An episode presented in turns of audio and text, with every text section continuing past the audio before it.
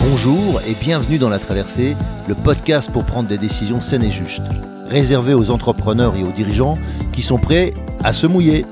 Je suis Hervé Franceschi, auteur, coach, conférencier, explorateur de la joie et aventurier de l'entreprise. Deux fois par mois, nous allons explorer ensemble, au travers de comptes initiatiques et avec mes invités, comment traverser vos difficultés, vos incertitudes, vos moments de solitude et aussi vos réussites ou vos euphories. Mes invités, des sportifs de niveau, des start à succès, des artistes reconnus, des dirigeants de grands groupes ou des personnes qui ont un parcours hors norme. À travers nos aventures, nous allons vous donner de l'énergie pour faire vos traversées.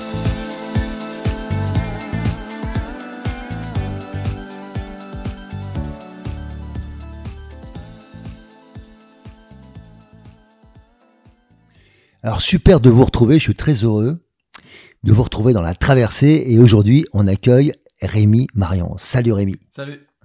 Et je suis très heureux de, de vous présenter Rémi. Enfin, je ne vais pas le présenter parce que je pense que c'est toujours réducteur de vouloir présenter les gens.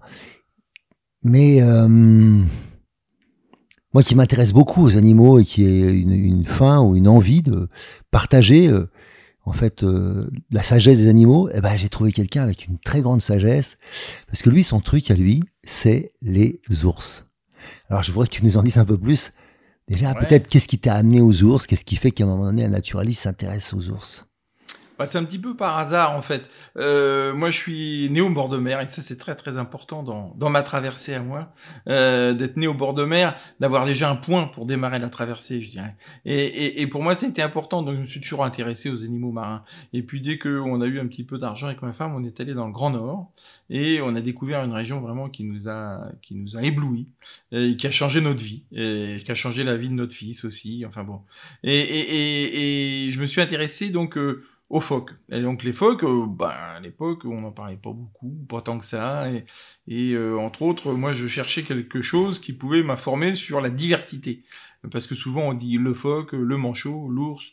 Euh, mais non, il y a huit espèces d'ours, il y a 38 espèces de pinnipèdes, 38 espèces de félins. Enfin, donc c'est pas un animal.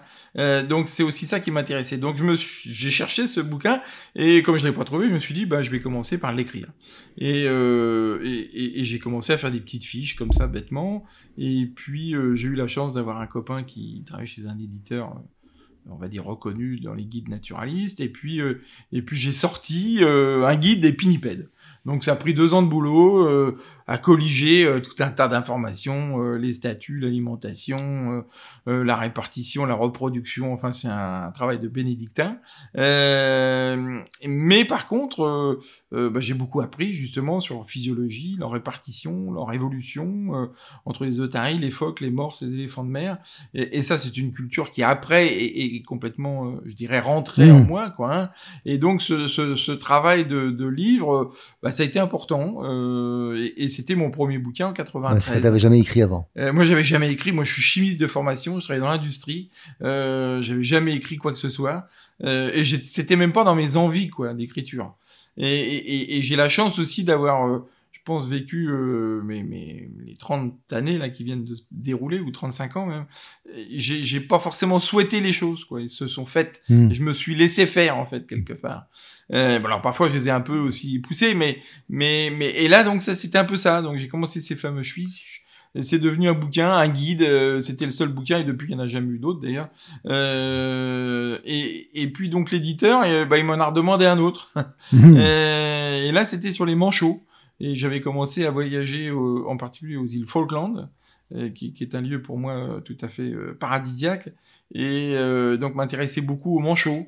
et donc j'ai fait un guide des manchots, alors complètement exhaustif. Donc là, il y a les 18 espèces de manchots, donc c'est pareil, reproduction, alimentation, tout ça. et puis à l'époque, il n'y a pas Internet. Euh, donc euh, il fallait demander euh, les tirer à part des scientifiques d'Afrique du Sud, de Nouvelle-Zélande, d'Australie et tout ça, qui étaient tous fort sympathiques et qui m'envoyaient un message d'encouragement. Vas-y Rémi, si tu as besoin d'autre chose, tu me redemandes. j'ai fait la même chose avec les Français qui m'ont dit mais vous êtes qui, vous venez d'où, je vous connais pas, donc je vous enverrai rien. Donc un grand classique. Et, donc et donc j'ai sorti ce bouquin qui a été traduit aux États-Unis Et puis, je me suis aperçu que après, tous les gens qui partaient dans les terres australes et antarctiques françaises partaient tous avec mon guide. donc, ceux qui m'avaient refusé de m'ouvrir la porte étaient bien contents de le trouver quand même. Donc ça, c'est des petites choses. alors, pourquoi arriver aux ours? Eh bien, quand on s'intéresse aux pinnipèdes, aux mammifères marins et tout ça, eh bien, évidemment, il y a un prédateur qui arrive à un moment donné, et, là, c'est une espèce de, collision, quoi, hein, euh, avec euh, l'ours polaire, et euh, qui est un animal en 1990. C'est pas du tout un animal à la mode. c'est un animal comme les autres. Euh, on sait plus ou moins comment où il vit et euh, ce qu'il mange, euh, mais il fait pas les couvertures de magazines en gros quoi.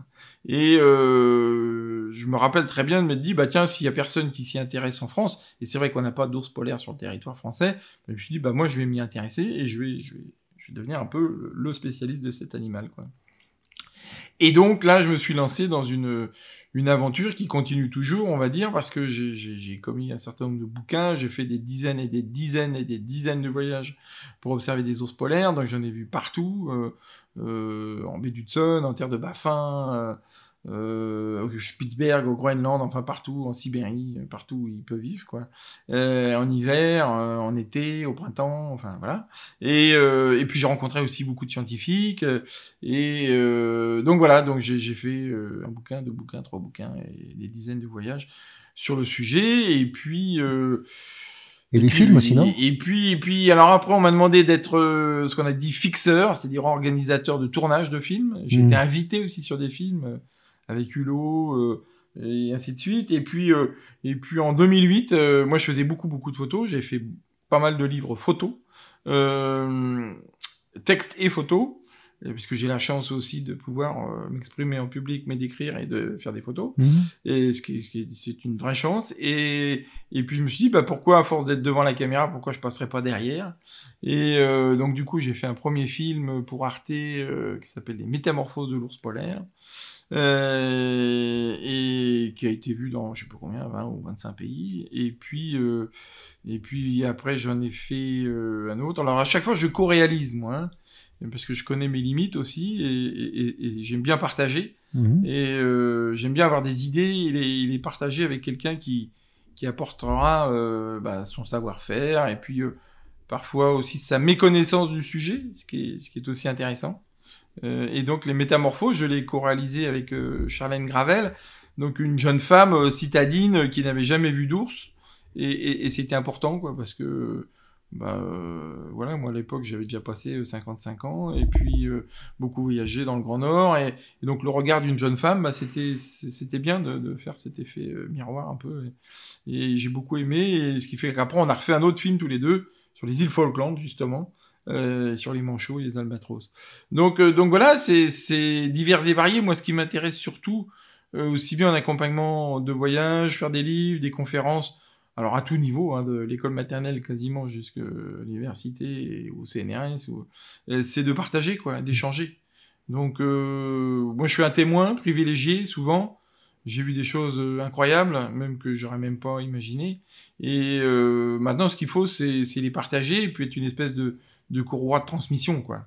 C'est-à-dire que nous, on est témoins, on, a organisé notre vie en famille en plus autour de ça, et puis ben il, faut témoigner et surtout essayer de témoigner le plus objectivement possible.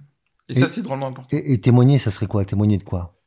Bah, témoigner aussi évidemment de la fragilité de ces milieux, ça c'est une évidence, mais on en parle beaucoup, mais aussi de la résilience aussi de ces milieux. Et ça, c'est aussi dont on parle pas assez à mon avis. Euh, on, le voit par exemple euh, quand on a été au Spitzberg en, 1986. Euh, voir des morts, c'était quasiment impossible. Il en restait, euh, je sais pas combien, 50 dans le nord de l'archipel. Euh, maintenant, là, j'y suis allé il y a quelques mois. On voit des morses partout. On voit des femelles qui font leur petit au Spitzberg. Il y a des morses partout. Le morse avait été détruit hein, par les hommes de façon barbare et acharnée pendant des siècles et il avait disparu de l'archipel. Et puis euh, après la chasse a été interdite et, et, du coup, euh, bah, le morse a pu retrouver euh, toute sa place et maintenant on voit des morses partout. Et moi j'ai vu la même chose en Antarctique aussi, hein, donc des baleines, par exemple des baleines à bosse, mhm. qui est une espèce relativement fréquente. en Antarctique, on peut en voir plusieurs dizaines par jour. Sans aucun problème. Les otaries aussi, les otaries qui avaient été aussi détruites de la main de l'homme euh, avec un, acharnement incroyable. Eh bien, il y a des endroits maintenant. Je pense qu'il y a une île comme euh, l'île Déception où maintenant en février ou mars, on pourra plus débarquer sur les plages parce que les plages sont couvertes d'otaries, quoi. Et, ça, il faut le dire aussi. Mhm. Parce que si on dit aux jeunes que tout va mal, euh, tout est foutu, il n'y a rien à faire, bah ça va pas être très très motivant tout ça. Euh, tandis que si on a des exemples comme ça, alors ça veut pas dire que tout, tout va bien, pas du tout.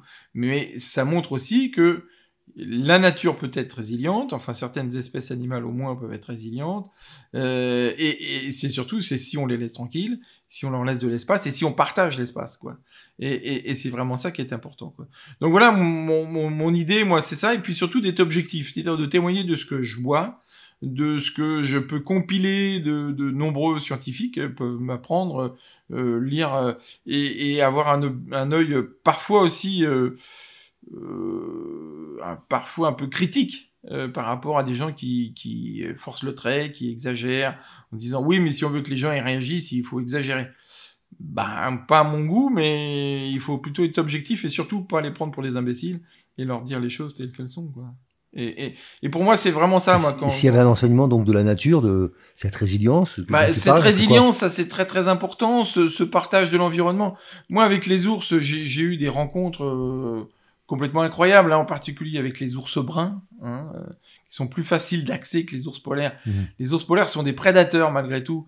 Donc même si on peut parfois être près, trop près, euh, d'une déjà on est toujours armé donc ça met en risque ça met un risque pour l'animal comme pour nous mmh.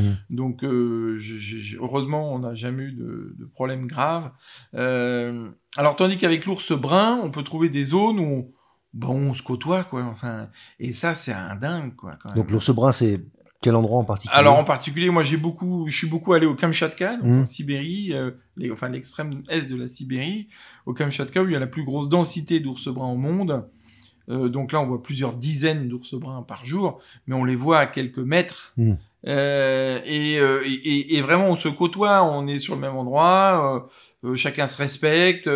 moi, ça m'est arrivé, par exemple, d'être, parce que j'emmène des clients parfois sur le terrain pour leur, leur faire découvrir ça et et euh, d'avoir d'être au bord d'une rivière où il y a beaucoup de saumon et les ours ils sont devant nous euh, voilà à moins de 10 mètres en train de mmh, manger et puis puis il y a une femelle avec des oursons euh, euh, et puis il y a des mâles. Alors les, les, femelles évitent les mâles parce que les mâles peuvent s'attaquer aux oursons. Mmh.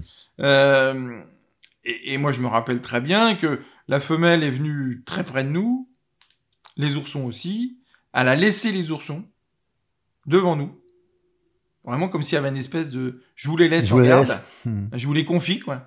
Euh, donc ce qui fait que les mâles, ils sont toujours un peu sur leur garde, donc ils viennent rarement nous voir. Et, et la femelle est allée à plusieurs dizaines de mètres de ses oursons pour aller pêcher. Et, et alors ça, c'est quand même euh, des moments assez incroyables, quoi. Euh, T'étais autre... déjà grand-père à l'époque Non, j'étais pas encore grand-père. mais mais et, là, la, la même peut-être peut-être la même femelle et eh ben donc elle voulait passer, elle voulait quitter la rivière et, à l'endroit où on était, donc euh, elle a commencé un peu euh, à bouger la tête, euh, peut-être un peu à claquer les mâchoires, donc est un signe de dire tu m'embêtes, mmh. signe amical. encore amical. encore amical.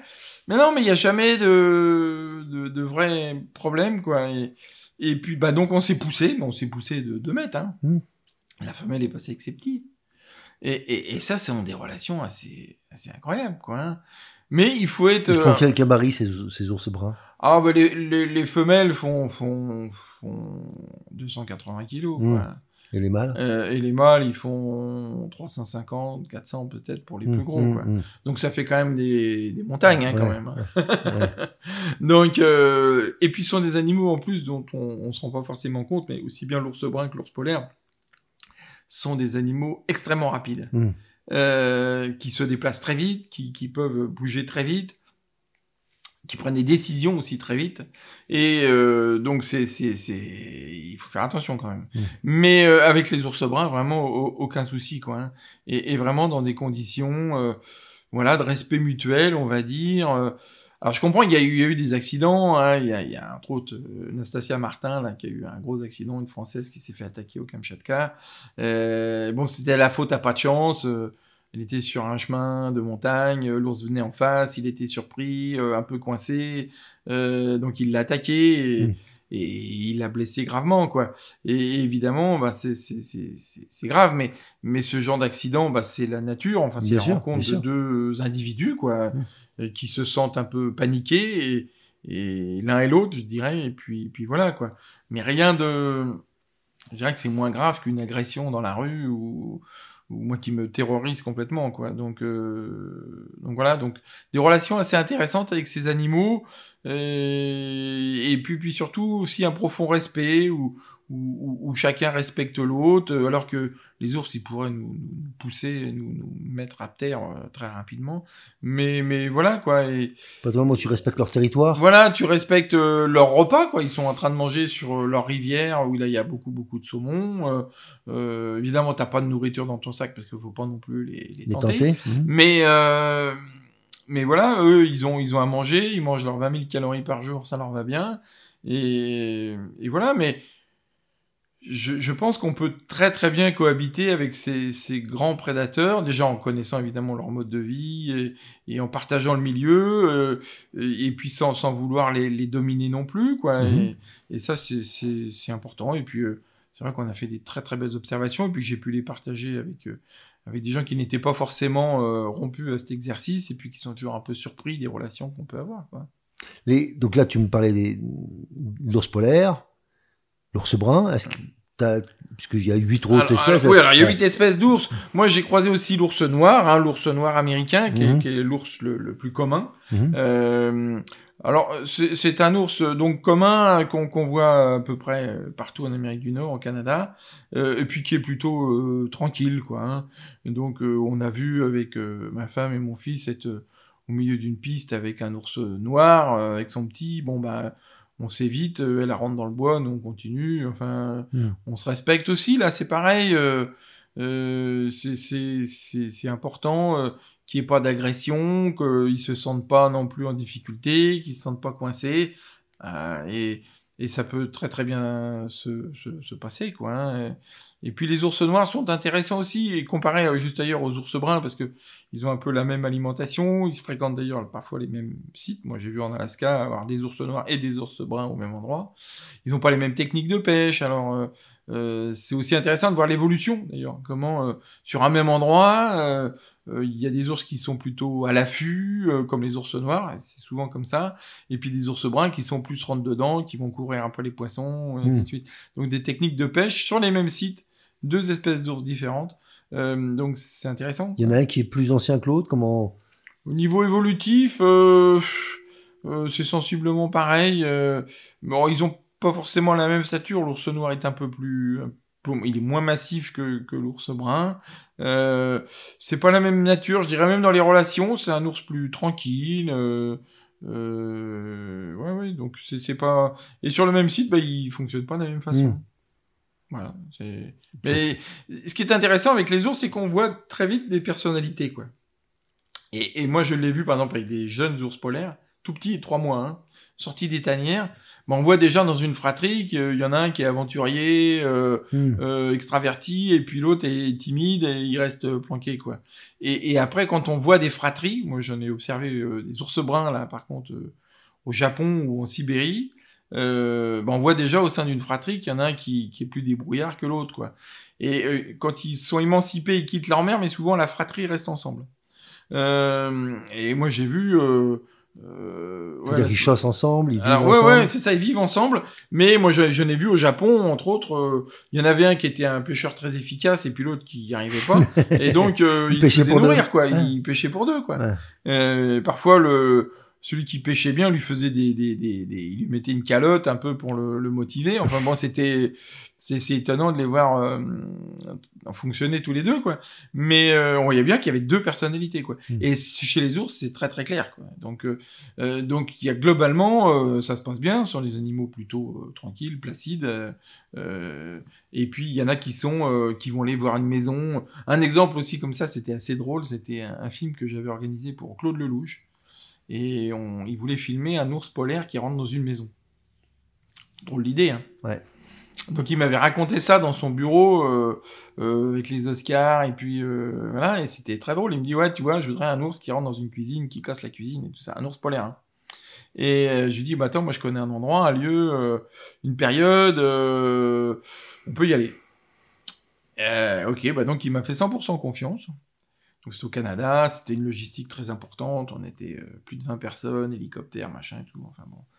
Et, là, euh, on organise dans un baraquement, on, met euh, un frigo, un canapé, une table, on organise une cuisine, et puis on met une cage avec une vitre blindée pour que Claude puisse filmer de l'intérieur. Et puis bon, il a beaucoup de chance et moi aussi. Donc 15 minutes après avoir tout installé, qu'est-ce qu'on voit arriver? Un ours Mmh. polaire. Et ce, qui, ce qui était absolument extraordinaire, quoi. hein. Et, et en fait, on voit un jeune ours polaire qui marche devant sa mère. Ce qui est, ce qui est moi, ce que je ne vois jamais. Parce qu'en général, le petit, il marche derrière maman, quoi. Là, c'était un gros petit, mais il marchait devant maman. Donc celui-là, on voyait déjà que euh, prenait le leadership même Mhm. par rapport à sa mère, quoi. Et ben celui-là, euh, il a poussé la porte, il est rentré, il a cassé la cuisine et, et, et- et quand il est parti, il a fermé la porte. C'est bon, j'ai fait, le taf. Eh oui, il a fait bon. le taf, mais, mais il, fait- il a fait l'acteur studio, quoi. C'est ça. Et, Et- petit clin d'œil pour- pour dire, c'était tu- t'as la incroyable. pellicule au moins, C'était incroyable parce que là, on voyait bien la personnalité de l'ours un peu fantasque. Il est resté deux jours avec nous. euh, il a fait des, des tas de conneries autour de la maison où on était. Il mangeait des câbles électriques. il- Enfin, il, voilà, il était un peu tout fou. Et, et c'était celui qu'il nous fallait, en fait. Hmm. Mais c'est ça aussi qui est génial avec les ours, quoi. Et, et puis, bon, parfois, évidemment, bah, il y, a des- il y a des ours, ça arrive aussi, qui sont eux, qui peuvent être euh, presque des serial killers. Mm. Et, et là, c'est plus le même problème. quoi. Parce que là, euh, si on devient une proie potentielle, et en particulier avec les ours polaires, là, c'est beaucoup plus problématique. Parce que pour les en dissuader, ça devient un problème. Quoi. Donc, euh, donc voilà, donc il faut pas se mettre dans cette situation-là non Mm. plus. Quoi. Mhm. Donc il faut faire aussi très attention par rapport à ça. On, reste, on peut rester potentiellement un gibier pour un ours polaire. Bien sûr, bien sûr. Donc j'imagine que tu as des situations dans lesquelles tu as pu, euh, sans, Oui. sans expérimenter être le gibier spécialement, mais Mais non, alors évidemment, parfois ça peut être, euh, c'est souvent des, erreurs. Moi, la, la, la, plus grosse blague euh, qui a failli m'arriver avec un ours polaire, c'était au, tout début, euh, il y avait des, amis indiens qui voulaient euh, faire du tourisme d'observation des tanières d'ours polaires. Et donc j'étais le premier à partir avec eux à chercher des tanières en plein hiver, hein, au mois de février. Et puis le, mon guide, lui, qui était, qui était chasseur, trappeur, fils de trappeur, qui avait chassé l'ours polaire étant gamin, on cherche les tanières et puis euh, et puis on trouve un trou de tanière qui était ouverte depuis peu. Et puis moi je voulais photographier l'intérieur d'une tanière d'ours polaire. Et puis lui il regarde les indices autour, il me dit oh ouais la femelle elle est partie, euh, pas de problème, tant que tu, tu peux rentrer dedans. Bon très bien. Donc euh, mais j'avais le nez dans le trou déjà hein, quasiment. Et- mais j'avais quand même un doute quoi. et la taille du trou, c'était quoi? Bah, la taille de trou, c'est- c'est c'est petit, hein, parce que les femelles d'ours polaires, elles peuvent rentrer dans des trous incroyablement petits. Ça fait à peine 50 cm de diamètre, quoi. Ouais. Donc, euh, c'est, nous, quand on a des parkas et tout ça, c'est, Ouais. c'est juste, quoi. Et puis, je lui dis, bon, bah, je descends la tête la première, tu me tiens par les pieds, et puis je descends faire les photos, quoi. Mais j'avais quand même un doute, quoi. Et donc là, je prends un morceau de glace, et je le balance dans le, dans le petit tunnel d'a- d'accès, et puis là, on entend, ouf! Ouais. et donc là, on saute sur nos motoneiges, on fait 500 mètres, et là, on voit une femelle avec deux petits qui sortent. Quoi. Donc là, ça avait été chaud, chaud, chaud, chaud quand même. Donc, euh, donc voilà, bon, et puis il y a eu d'autres euh, d'autres blagues comme ça à Churchill, là où j'ai quand même passé beaucoup, beaucoup de temps. Euh, là, les ours viennent en ville, hein, donc euh, la nuit, il faut faire... C'est un- où Churchill? Churchill, c'est sur la côte ouest de la baie d'Hudson, donc c'est centre-nord du Canada. C'est pas Mm. très au nord, hein, c'est c'est l'équivalent du nord de l'Écosse, Mhm. euh, 59 degrés nord, et c'est le, le- le- le village où euh, il y a la plus grosse concentration d'ours polaires à l'automne. quoi. Donc il y a 800 habitants dans le village et il y a 300 ours polaires euh, autour du village. Quoi. Et qu'est-ce qui les attire Qu'est-ce qui les attire là en alors, fait ce qui, les, ce qui les attire dans cet endroit-là, c'est qu'il y a des grosses rivières, et donc la salinité de la baie d'Hudson est plus faible, et donc la banquise va se former en premier. Et donc, ce qui fait qu'ils attendent au mois de novembre la formation de la banquise à cet endroit-là. Euh, qui leur permettra de rejoindre. Qui leur permettra le territoire sur d'aller sur des territoires de chasse. Hmm. Et ça fait déjà quatre mois qu'ils n'ont pas mangé, quoi. Donc ils ont quitté la, la, la, banquise au mois de juillet. Et euh, mais Churchill a été construit par la compagnie de la baie d'Hudson. Enfin, et, et, et, donc les ours, le village est sur la voie migratoire des ours, quoi. Et donc il y a parfois la nuit, les, les habitants savent qu'entre euh, minuit et 4 heures du matin, il faut pas aller se promener en ville, quoi, parce que la rue est ouverte pour les ours, quoi. Donc nous, évidemment, on l'a fait pour les filmer. Et donc on a filmé des ours de nuit euh, dans les éclairages publics du village euh, et tout ça. Et, c'est des sensations assez étonnantes qu'on a partagées avec Catherine. Et, et, on est en véhicule et puis on a une espèce de, spectre comme ça qui, qui passe, euh, qui fait aucun bruit, parfois qui longe la voiture même dans laquelle on est et puis il n'y a, a, aucun bruit et euh, très très aussi très très prudents hein, parce qu'ils sont pas chez eux du tout, mm. ils sont dans un milieu qui ont du mal à appréhender. Et, et puis alors une fois comme ça, euh, là c'était c'était pas très très rare, euh, vers 23 heures peut-être, je, je, pars avec le cuisinier d'un resto, on va mettre des, des, des poubelles dans une cage pour pas que les ours viennent manger les poubelles quoi. Donc il y avait des cages spécialement pour ça.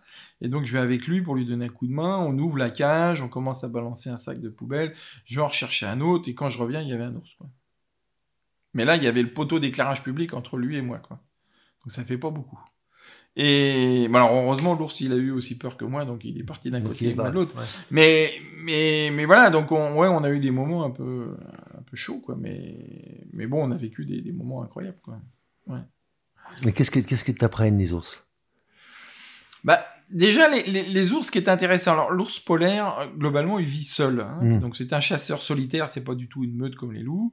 Il y a que la femelle avec ses petits. Tu parles plutôt des mâles donc hein, qui sont. Non non non non non, non tous les individus à l'exception des femelles pendant deux ans qui gardent leurs petits. D'accord. Mais sinon, euh, les juvéniles et tout ça, ils sont seuls. Les femelles qui n'ont pas de petits, elles sont seules. Hmm. Un ours polaire, c'est un chasseur solitaire parce que quand il est à l'affût, quand il s'approche d'un phoque, faut c'est toute une manœuvre euh, extrêmement compliquée en fonction du vent, des courants euh, euh, et tout ça. Donc il y va seul. Et quand une femelle qui a des petits va chasser, elle, elle dit, moi je l'ai vu, elle dit à ses petits, vous restez là, vous ne bougez plus, je reviens quoi. Hmm. Et les petits, ils sont figés sur place. Et, et il faut plus qu'ils fassent de bruit et il faut qu'ils attendent leur mère quoi. Et, et, par contre, ce qui est intéressant, c'est que là, c'est pour leurs besoins de chasse.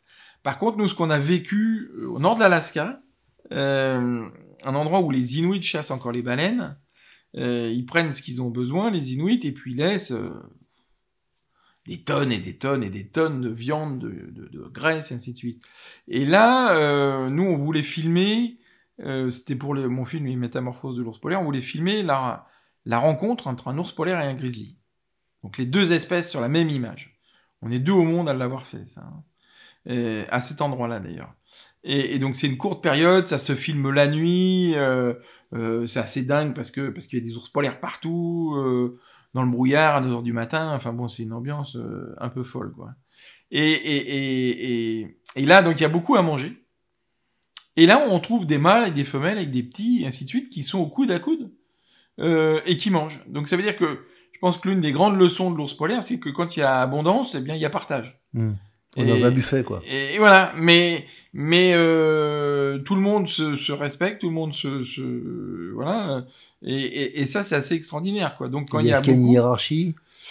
Il n'y a pas vraiment de hiérarchie. Moi, j'ai pas vu de hiérarchie sur ce site-là. Euh, il y avait des petits qui étaient vraiment euh, euh la gueule collée contre la gueule de, gros mâles, quoi. Enfin, hmm. et ils mangeaient la même chose, quoi. Donc ça, c'était assez extraordinaire. La seule différence, c'est que quand le grizzly arrive, qui est dans cette région-là petit, sont des petits ours bruns, euh, par rapport en plus à des ours polaires là-bas qui sont très très gros, eh bien, le, grizzly, lui, va hiberner, alors que les ours polaires n'hibernent pas. Euh, donc les ours polaires, ils ont tout leur temps, quoi. Et euh, les grizzlies, eux, ils sont pressés parce qu'au mois de septembre, dans un mois, il faut qu'ils se mettent dans leur tanière et il faut qu'ils restent six mois euh, dans leur tanière. Donc il faut qu'ils mangent beaucoup, beaucoup, beaucoup, beaucoup pour se faire une réserve de graisse. Donc le grizzly, dans ce cas-là, est un peu, euh, je dirais, il est un peu... Un peu agressif. Pas agressif, mais il est pressant, on va dire. Mmh. Et donc, les ours polaires qui pourraient lui mettre une calotte et puis lui dire qu'est-ce que tu fais là, ou alors qui pourraient partager avec lui, eh bien, il s'écarte, plus ou moins violemment d'ailleurs, mais il lui laisse la place Le grizzly vient prendre ce qu'il veut, il vient prélever euh, toute la viande qu'il veut, euh, et puis les ours polaires reviennent. Quoi. Et, c'est assez intéressant comme comportement euh, aussi, qui est complètement unique, hein, de voir ces deux espèces au même endroit euh, en même temps. Et, et, là, c'était vraiment des sensations euh, très fortes, parce que nous, heureusement, on était, euh, on était à terre, hein, et avec les trépieds, les caméras, et heureusement, on était dos à un véhicule, parce qu'il y a des moments où on était obligé de laisser la caméra et de rentrer vite mmh, dans, dans, le véhicule, véhicule parce qu'il y avait des ours polaires qui passaient à quelques mètres. Quoi. Mmh. Mais de nuit, alors un ours polaire, étonnamment, euh, de nuit, c'est vraiment un espèce de spectre, hein, donc mmh. c'est, c'est, on voit peu de choses. Hein. Donc euh, on le voit à peine arriver, et puis on voit qu'il, est euh, à 10 mètres, euh, on dit ah bah non, on va se mettre à l'abri. Et, puis on attend qu'il passe, et puis on ressort, et puis on fait nos mmh. images. Quoi. Mais là c'est une ambiance, euh, je dirais qu'il faut, il faut des gens qui ont un peu l'habitude de fréquenter ce genre de bestiole, quoi. Parce que sinon... faut pas bouger. non, faut pas bouger, et puis, et puis c'est, un peu oppressant, quoi. Mmh. C'est un peu oppressant, quoi. Parce qu'il y en a partout, on est de nuit, on est fatigué, donc c'est... c'est ouais, faut aimer ça, quoi. et dans, dans, dans, le cadre de tes, de tes voyages, ou même dans le cadre de tes échanges, de témoignages, tu disais tout à l'heure, ou de transmission, c'est quoi le, le, truc qui t'a surpris le plus Peut-être que. Peut-être de la manière dont les gens voient les ours, comment? Oui, alors, moi, moi, ça fait 30 ans que je fais de l'accompagnement de voyage, hein, donc c'est un peu faire de l'anthropologie aussi. Hein. Mmh. euh, et les clients ont beaucoup évolué.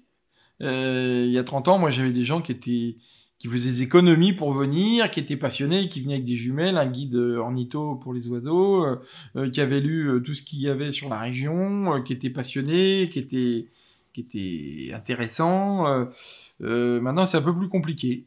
on a maintenant aussi un certain nombre de, de, de personnes qui viennent euh, pour euh, la dernière chance. C'est la dernière chance de voir des ours polaires, ce qui est complètement faux d'ailleurs. Mais, mais euh, et, et, donc il y a, y a ce côté consommation, moi qui me qui m'épuise un peu. Mmh. Mais mais euh, voilà, on a vraiment vu euh, changer, évoluer les, les gens.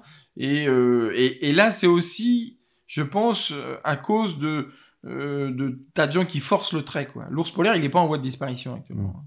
Pas du tout. la population est plutôt stable. Euh, il y a des endroits où ils se portent plutôt bien. Euh, mais il y a des gens, entre autres au milieu des années 2000, euh, 2010, qui ont vu une opportunité aussi, de se dire, ah bah, l'ours polaire, ça peut être un bon tiroir caisse. Et euh, donc on va forcer le trait, et donnez-nous 50 euros, on va sauver l'ours polaire, ce qui est vraiment une hérésie évidemment. Euh, et donc ils ont forcé le trait, les médias ont forcé le trait, l'ours polaire est devenu euh, un produit d'appel, une tête de gondole, euh, on a fait toutes les couvertures de magazines, euh, on... et, et, et, ça c'est vraiment dommage. Quoi.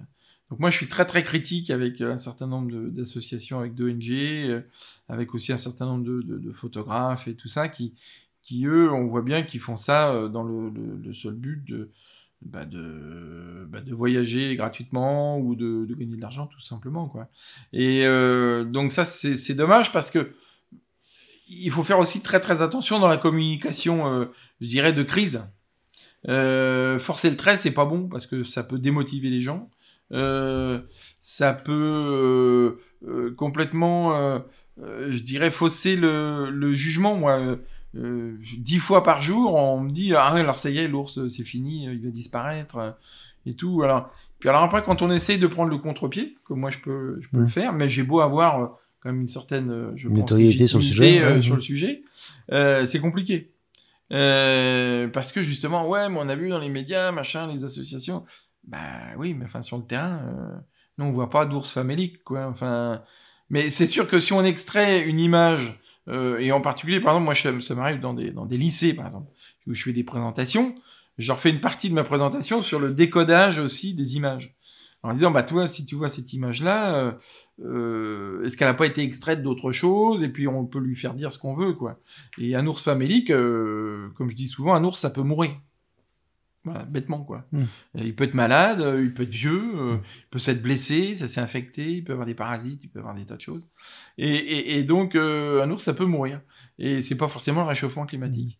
Mmh. Et donc, il faut faire très attention aussi au décodage. Quand un animal devient comme ça, espèce de superstar, euh, euh, eh bien, il y a des gens qui en font de trop. Et, et, ça, il faut faire très très attention, quoi. Il y a même, d'ailleurs, c'est arrivé. Moi, je discutais avec quelqu'un qui qui gérait les, les budgets pour les, les scientifiques dans l'Arctique. Il me dit, on, on donne plus de budget aux scientifiques qui étudient l'ours polaire, quoi parce que parce que c'est devenu aussi un enjeu politique, géopolitique, médiatique, et euh, voilà, il faut laisser retomber un petit peu le, le soufflet. Mais euh, bah, ça revient cycliquement. Il y a un événement qui se passe et puis on se dit ah bah là c'est le réchauffement climatique. Euh, bah, oui peut-être, mais il y a aussi beaucoup plus de gens qui vont dans ces régions-là. Donc globalement, bah, il y a plus d'informations. donc on voit plus de comportements un petit peu originaux. Euh, donc on le sait, dans certains endroits, par exemple au Svalbard, on a vu récemment, plusieurs fois, des ours polaires qui chassaient des, des rennes, ce qui est tout à fait nouveau. Euh, alors peut-être qu'ils s'habituent, qu'ils s'adaptent, euh, bah, tant mieux. Euh, et là, c'est. Pourquoi ils le faisaient pas avant Pourquoi ils le faisaient pas avant? Parce qu'ils chassaient du phoque euh, abondamment, parce qu'ils avaient de la glace. Il y a beaucoup de rennes au Svalbard. Euh, il y a peut-être certains ours euh, qui ont développé justement le fait de se mettre à l'affût, d'attendre derrière un rocher qui est un renne qui passe à proximité, sachant qu'un ours polaire n'arrivera pas à la course à attraper un renne. Hein. Euh, mais par contre, s'il à l'affût ou dans l'eau, d'ailleurs, il y a eu une observation et ça a été filmé d'un ours polaire qui attrape un renne dans l'eau. Donc voilà. Alors, est-ce que c'est vraiment un changement de comportement? Il y a une publication scientifique qui vient de sortir récemment. Peut-être bien. Est-ce qu'il y a plus d'observateurs euh, Est-ce qu'il y a deux trois ours aussi qui, qui ont pris cette cette culture aussi? Parce que chez les mmh. grands mammifères il y a aussi euh, des cultures qui se transmettent, hein, mmh. donc mmh. des savoir-faire presque. Et euh, peut-être. Hein, donc donc voilà. Pour l'instant il faut raison garder et puis mais que des ours polaires s'adaptent justement avec une nouvelle alimentation qui est disponible bah pourquoi pas. Ils ont, ils ont pas vraiment de prédateurs, les ours polaires? Alors l'ours polaire n'a pas de prédateurs, euh, sauf quand la femelle sort de la tanière. Dans certaines régions au Canada, les loups peuvent s'attaquer euh, aux petits. Donc mhm. ils peuvent harceler une femelle et attraper des, oursons. Mhm. Donc moi j'avais vu une femelle comme ça qui avait du sang et puis des traces de loup qui étaient partout. Euh, et c'était une zone où elle devait sortir de tanière mais elle avait plus de petits. Donc on se doute qu'il s'est passé quelque chose. quoi. Euh, il semblerait que potentiellement il y ait des orques qui puissent s'attaquer euh, à l'ours polaire, sachant que l'orque est de plus en plus fréquent dans l'Arctique. Ça, c'est une réalité. Mhm. Euh, donc, ça peut aussi changer la donne parce que euh, l'orque, il va chasser les phoques et les phoques vont être aussi relativement méfiants euh, s'il y a des orques dans le coin. Euh, donc, ça peut changer la donne, peut-être même pour l'ours polaire. Euh, voilà, il y a aussi effectivement des, des changements que l'on peut voir quoi. Sur 35 ans, on peut voir des, des choses qui, qui, qui, changent, positivement ou pas, quoi. Mais, mais, euh, mais voilà, bah, enfin, il faut, il faut aussi raison garder là-dessus parce que l'ours polaire, actuellement, il n'est pas en voie de disparition. C'est plutôt une bonne nouvelle. Hmm. Et les autres, les autres espèces que tu as pu. Euh, Et les autres espèces, bah, l'ours brun, euh, il a une population relativement importante dans tout l'hémisphère nord. Il ne vit que dans l'hémisphère nord, avec des, des, endroits où il, est, il y en a de plus en plus. Hein. Moi, j'ai j'ai fait un film aussi en Suède où euh, la population euh, d'ours euh, d'ours bruns a été multipliée par 10 en 30 ans. Mhm. Donc là, c'est pareil, dès qu'on leur partage le, territoire, dès qu'on arrête la chasse, eh ben, les espèces reprennent. Hein, en France, on a la chance que, je pense que cette année, on va passer les, les 80 ou 85 ours bruns. voilà, il y a 25 ans, il en restait 6, quoi. Euh, donc euh, là, tout ça, c'est plutôt une bonne nouvelle. Il y a des endroits qui nous démontrent que la cohabitation est possible. Mhm. Euh, les Asturies, par exemple, les Abruzzes. donc voilà, donc en France, j'espère que on arrivera aussi un petit peu à calmer les, les esprits. Et si déjà les politiques ne, ne mettaient pas de l'huile sur le feu, on y arriverait peut-être. quoi. Mhm. Donc voilà, donc il y, y, a des choses quand même moi, j'ai des amis qui, qui, écrivent, par exemple, sur le réensauvagement, qui ont publié des livres là-dessus, qui nous démontrent bien que entre autres pour la grande faune, il y a plus de grande faune maintenant, en particulier en montagne, mhm. euh, qu'il y a, il y, a, il y a 40 ou 50 ans, parce qu'il y a une déprise agricole aussi. Mhm. Donc il y a des nouveaux espaces qui s'ouvrent. Euh, ce qui sera très bien, c'est quand toutes les stations de ski vont faire faillite, donc ça fera de la place.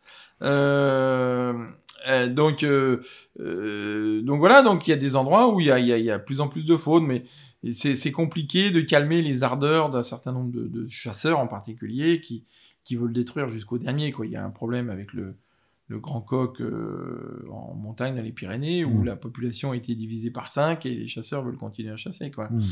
Euh, et là, s'il n'y a pas une volonté politique, si les préfets font pas ce qu'il faut, euh, là c'est gravissime quoi. Donc il faut, euh, les, les populations peuvent être alarmées, peuvent être sensibilisées, euh, ce qui semble être le cas maintenant dans de nombreux endroits, mais il faut que les politiques prennent leurs responsabilités quoi. Et, et, et ça, ça devient, ça devient compliqué. Enfin, c'est compliqué quoi. Ouais. Si, si, euh, si, on- si on essaie de prendre un peu de recul sur euh, voilà, tes 35 ans, euh, c'est ça, à peu près Mhm. 35 ans, de, et qu'est-ce qui, qu'est-ce qui te paraît, toi, le, le- Allez, si jamais tu. On va faire comme si tu parlais à tes petits-enfants et tu vas dire, Ouais. voilà, euh, s'il y avait un truc extraordinaire que tu aurais envie de leur raconter sur. Et qui est à la fois peut-être une source d'inspiration, d'émerveillement, tu vois, puisque tu dis voilà, faut, faut pas être alarmiste, faut, faut prendre conscience qu'il y a des choses qui vont pas et, et, et- et fonctionner avec. Il y a des choses qui dysfonctionnent. Et, et puis il y a aussi euh, éduquer les gens sur euh, ce qu'est la nature, justement sa résilience, sa capacité à trouver des solutions. Le vivant a une- toujours une capacité à trouver une solution. Oui, c'est ça. Enfin, toujours, il faut lui en laisser le temps. Et c'est le Oui. problème du réchauffement actuel. C'est que par rapport au réchauffement, euh, je dirais naturel, euh, eh bien là, ça va beaucoup trop vite. Mmh, Et en plus, chez des animaux comme les animaux polaires, qui sont souvent des animaux très spécialisés. mmh. Parce que euh, pour s'adapter à des milieux extrêmes, a fallu qu'ils prennent des, des solutions évolutives et d'adaptation qui sont euh, bah, qui sont aussi extrêmes quoi. Et, et donc évidemment, par exemple, le- l'ours polaire, on peut euh, par rapport à l'ours brun, qui est un proche cousin, hein, et une évolution qui s'est faite très rapidement et récemment entre les deux espèces. Hein, donc euh, on, dit entre 500 et 1 million d'années, donc ce qui, ce qui est rien, quoi, entre 500 000 et 1 million d'années. Donc, ce qui est rien, quoi, hein, la séparation de ces deux espèces, qui restent d'ailleurs fertiles, ils peuvent se reproduire entre elles. Mais Mais il y en a un qui hiberne et pas l'autre. Il y en a un qui hiberne et l'autre qui et pas l'autre, il y en a un qui, qui vit euh, par moins de 50 et voilà, donc il y a énormément de différences. Et ce qui est fa- fabuleux d'ailleurs, c'est de, de- ces différences ont pu se créer aussi rapidement. Quoi. Mmh. Donc là, il y a, il y a- je suis un peu en train de m'y intéresser. Il y a de l'épigénétique qui vient Mm. intervenir là-dedans et accélérer, euh, accélérer le mouvement d'évolution. Euh, mais euh, souvent, on dit que bah, l'ours polaire est plutôt presque un cul-de-sac évolutif parce qu'il il est, il a, c'est tellement adapté. Il est, carnivore. il a un système digestif de carnivore. Il ne vit que sur la banquise. Il a absolument besoin de la banquise. Et puis, on, s'aperçoit récemment, il y a eu une étude qui a été faite au Groenland où on a découvert des ours polaires qui vivent quasiment sans banquise. Bon, alors là, euh, puis pas une poignée, hein, il y en a- ils sont 300. Euh, donc euh, eux, ils vivent grâce aux blocs de glace dérivants qui viennent des glaciers. Mmh. Donc ça, c'est complètement nouveau, quoi. Et ils sont bien isolés d'ailleurs génétiquement. Moi, j'ai pu observer des ours polaires dans un endroit assez particulier, au Labrador, des ours polaires qui pêchent, comme le, pourraient le faire des grizzlies. Alors qu'ils n'ont pas du tout le même équipement, quoi. Ils n'ont pas Mm. les mêmes griffes et Mm. tout. euh. Mais ils pêchent, ils courent et ils attrapent euh, des ombres arctiques. euh, alors c'est ça qui est assez extraordinaire. Là, on parlait des rennes tout à l'heure. On se dit que bah, ce cul-de-sac évolutif, bah, peut-être qu'il va arriver quand même à trouver des solutions rapidement en plus Mhm. pour pouvoir peut-être, évidemment, euh, peut-être durer quelques dizaines d'années ou, ou siècles de plus. Oui, quoi. quand la survie. euh, est quand la survie est là, que les, les, les conditions sont là. Euh, alors ça, ça, je dirais que ça c'est drôlement important, quoi, parce que on s'aperçoit qu'il peut. C'est, c'est, c'est, c'est- moi, je trouve ça assez positif, quoi. C'était hein, un de- message d'espoir. ouais. euh, voilà, c'est ça, c'est c'est de l'espoir quand même, quoi. Et, et, et ça, c'est c'est important parce qu'on on en a besoin parce que ce qu'il faut bien voir, ce qui l'une des espèces peut-être qui, qui est la plus en danger, c'est euh, Homo sapiens euh, qui vit en ville, quoi, Mmh, mmh. Euh, qui court dans le métro et qui respire des, des saloperies à longueur de journée, euh, qui est stressé, qui qui et, et ça c'est peut-être l'espèce la, la plus en danger, quoi. Alors évidemment, ça, les médias, ils en parlent pas beaucoup. Mhm. Quoi. hein. Euh, c'est notre mode de vie, c'est le capitalisme, c'est tout ce mode-là qui est en danger. Et la planète, on dit la planète est en danger. Non, alors ça, surtout pas. Que la, la faune et que des écosystèmes soient en danger, sans aucun doute. Mais peut-être que c'est surtout notre mode de vie qui est en danger et, et- et notre civilisation qui Mhm. est en danger. Mais ça, c'est un peu plus compliqué à expliquer. Quoi. Donc l'ours polaire, c'est une espèce, je dirais, d'avatar aussi quoi, hein, pour l'homme. euh, depuis toujours d'ailleurs, mais euh, l'ours polaire, ben, on se dit bah ouais, mais il va, il va disparaître. Alors on n'ose pas dire que c'est notre civilisation qui est en danger, quoi. Mm. Mais euh, voilà, c'est de- un effet miroir qu'on voilà, c'est ça. Et, et puis, alors, il y, a des gens qui ont un peu forcé le trait. Il y a, y a Al Gore en 2007 euh, qui avait dit euh, dans 10 ans, euh, les ours polaires, il y en aura 50% de moins et tout ça. Alors, euh, c'est bien joli de, de, jouer comme ça avec la boule de cristal. Le problème, c'est qu'en 2017, il y avait plus d'ours polaires qu'en 2007. Quoi. Ouais. donc, c'est pour ça aussi qu'il faut faire très attention dans la communication par rapport aux problèmes de, de nature, d'environnement. Quoi. Donc il faut aussi rester humble une fois de plus. Quoi. Mmh. Mais n'empêche que, euh, bah, évidemment que c'est la galère pour, euh, dans des tas d'écosystèmes et il faut chercher justement bah, tout ce qui peut permettre de trouver de, de l'espoir et en particulier quand on, quand on parle aux jeunes. Quoi. Et parce que parce que c'est eux qui vont avoir à gérer tout, tout ce pataquès là. Donc euh, donc voilà, donc il faut aussi, et, et, et pas être bisounours non plus, hein, mais il faut être objectif, dire bah voilà, moi j'en ai jamais vu de, de chétif ou de famélique des ours polaires, mais je, je les cherche pas, ni mais j'en vois pas quoi. Mmh. Donc voilà, il faut, voilà, il faut être honnête simplement. Et entre l'Antarctique et, et l'Arctique. Alors il y a des modifications aussi. Alors l'Antarctique, on, on, a quand même l'impression que on s'était dit, bah on verra ça dans 40, 50 ans, mais on a l'impression que ça va plus vite que prévu. Mmh. Euh, dans l'Arctique aussi d'ailleurs, hein, mais euh, euh, ce qu'on voit, par exemple, moi, ce que, ce que j'ai constaté, par exemple, c'est euh, une espèce qu'on voit de moins en moins, qui est le manchot adélie, qui est là à nouveau une espèce très spécialisée, euh, qui voit ces populations de, de proies qui s'éloignent des côtes, donc, ce qui fait que les, les, les, les, nichés ont beaucoup plus de mal à aboutir. Il y a le gorfou sauteur aussi qui vit euh, aux îles Falkland. Pareil, des populations qui déclinent assez vite. Euh, parce que là, c'est le milieu marin qui, qui, évolue, quoi. Et là, ils n'ont pas beaucoup d'échappatoires parce que euh, sont dans l'océan euh, Antarctique, dans l'hémisphère sud, il y a que quelques endroits où ces animaux peuvent se reproduire. Euh, quelques petites îles comme ça où il n'y a pas de prédateurs terrestres ou qui sont déneigés, déglacés suffisamment tôt dans la saison. Et, et, et donc là, il n'y a pas d'échappatoire. quoi. Donc euh, ça, dans, dans, en Antarctique, ça risque d'être un, un, problème assez gravissime pour certaines espèces.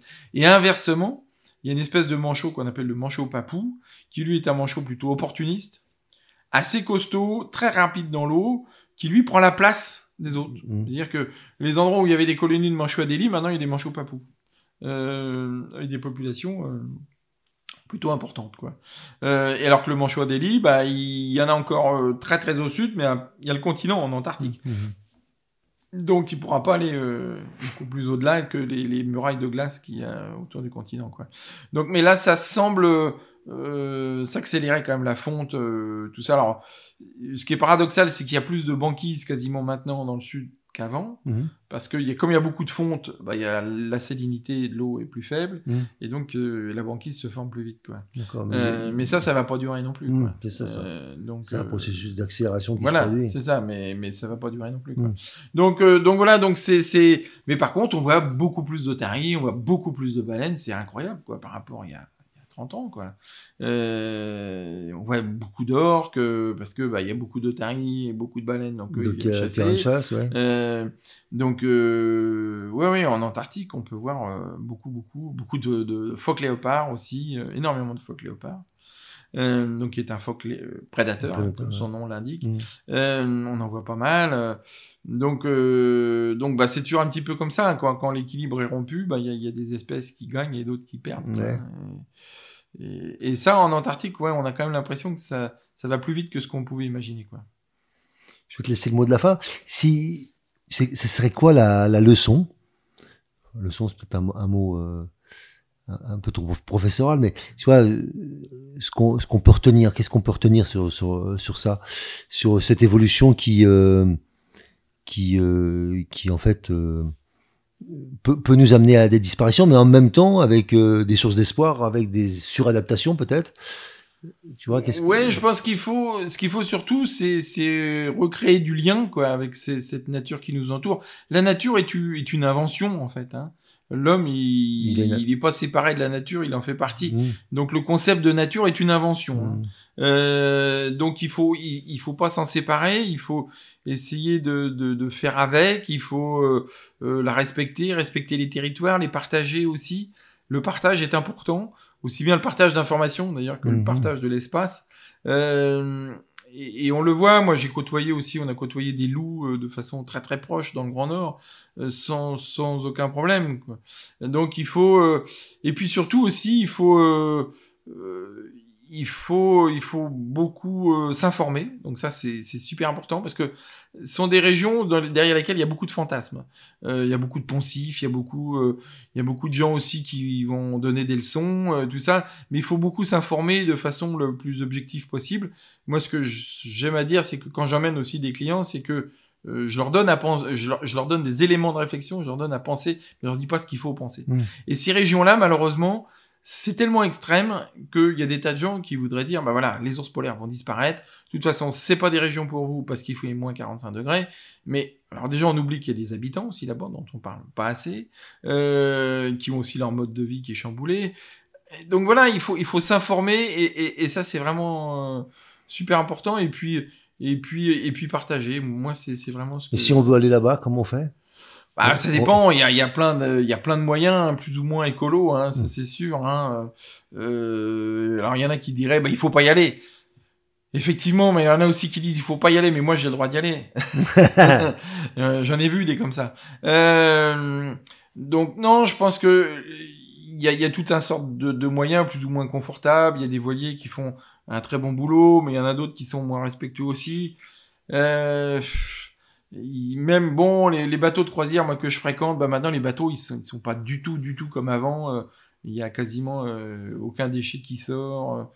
mais par contre, peut-être que le bénéfice des gens qui vont dans ces régions-là est important aussi parce que ils découvrent quand ils rentrent justement, ils partagent ce qu'ils ont vu. Ils s'informent, ouais. Ils s'informent, ils partagent aussi ce que nous on a pu leur expliquer sur le terrain. Euh, donc voilà, donc on peut pas non plus mettre sous cloche euh, euh, toute la planète, quoi. Alors mm. c'est aussi polluant d'aller aux Antilles que dans le Grand Nord, quoi. Hein. donc euh, ça sert à rien de jeter des cailloux sur les gens qui vont dans le Grand Nord ou en Antarctique, quoi. Mais alors qu'il y a des gens qui prennent l'avion pour toute autre chose ou la voiture. donc voilà, je pense qu'il y a encore des belles choses à découvrir. Ce qu'il faut, c'est c'est c'est y aller, bah, évidemment dans les meilleures conditions de respect des uns et des autres des autochtones aussi, des habitants, de la faune. Et euh, voilà, nous on est, quand on va là-bas, on est, on est hyper draconien sur les conditions de débarquement. Euh, on a des, des, des, processus de, de, biosécurité qui sont draconiens. Euh, y on débarque pas avec des vêtements qui n'ont pas été rincés, lavés, aspirés, ainsi de suite. Donc il y a maintenant plein plein de protocoles, beaucoup plus qu'il y a 30 ans d'ailleurs. Euh, donc ce qui, ce qui permet de, de, continuer l'activité aussi, quoi. Mais euh, non, je pense que c'est des régions qu'il faut essayer de découvrir au moins, au moins une fois, voir ce que c'est que, que de la glace, sentir la glace, entendre la glace. Parce que c'est tous les sens qui sont en éveil aussi. Et euh, là-bas, il n'y a pas d'odeur parasite, donc il y a, la glace a une odeur. Il n'y a pas de bruit parasite, donc on entend les, les pétillements de la glace euh, qui, qui, perd son air millénaire. Mm. Donc tout ça, c'est des sensations extraordinaires. Ben, voilà quoi. Eh bien super. Merci. Merci, merci Rémi. À très bientôt. Salut, salut. Si vous aussi vous vivez une traversée et souhaitez être soutenu pour arriver à bon port, alors embarquons ensemble. Je vous invite à postuler à mon programme d'Ultimate Coaching, un accompagnement personnalisé de haut niveau sur mon site hervéfranceschi.fr slash ultimate coaching. Ce programme s'adresse aux dirigeants et aux entrepreneurs désireux de se dépasser avec fluidité et simplicité. Par exemple, pour se préparer mentalement comme un sportif de niveau, ou bien pour être plus présent à soi et à son corps, ou encore pour développer performance, inclusion et bien-être dans votre entreprise. Et enfin, enfin, exploser les plafonds de verre qui vous empêchent d'atteindre votre potentiel. Et bien sûr, si vous aimez ce podcast, favorisez sa diffusion en lui donnant 5 étoiles, j'ai bien dit 5 étoiles, sur Apple Podcast ou votre plateforme de podcast préférée. Et surtout, surtout, abonnez-vous pour ne manquer aucun épisode. Dans cette traversée, sortez vos cirés, ça va rincer.